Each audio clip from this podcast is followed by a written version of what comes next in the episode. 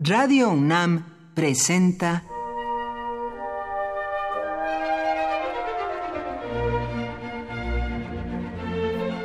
Cuaderno de los Espíritus y de las Pinturas por Otto Cázares.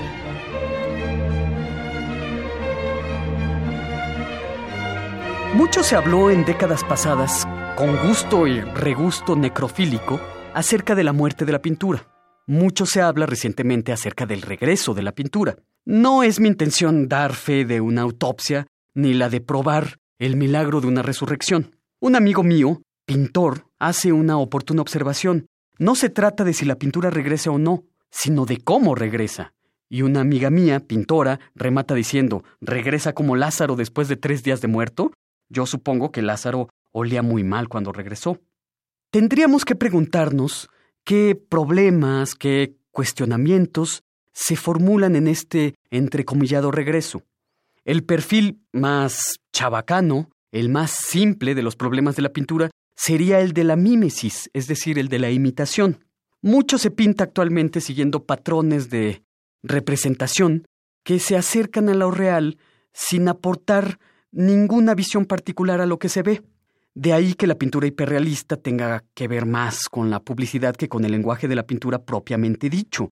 La pintura, en mi opinión, no debe tener como fin último el acercamiento servil a la realidad. Desde la antigüedad se ha hablado mucho acerca de la capacidad embaucadora de la pintura, esta capacidad para engañar a los sentidos.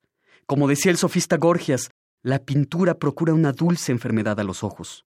Hay muchas anécdotas en torno a esta dulce enfermedad, engaño tanto más eficaz si caían en el engaño hombres y animales.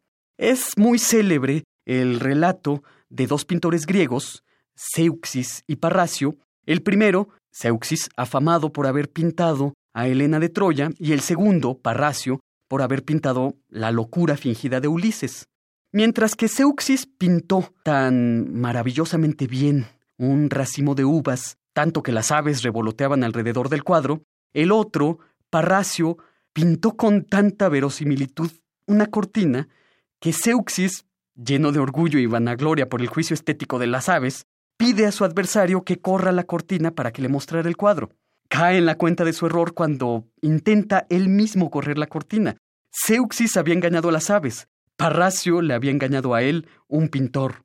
Este efecto este artificio tan vil que busca embaucar a los ojos fue uno de los motivos justificados que precisamente impulsó a Platón a expulsar no solamente a los poetas, sino a los pintores de su república. Por hoy, Otto Cázares cierra el cuaderno de los espíritus y de las pinturas.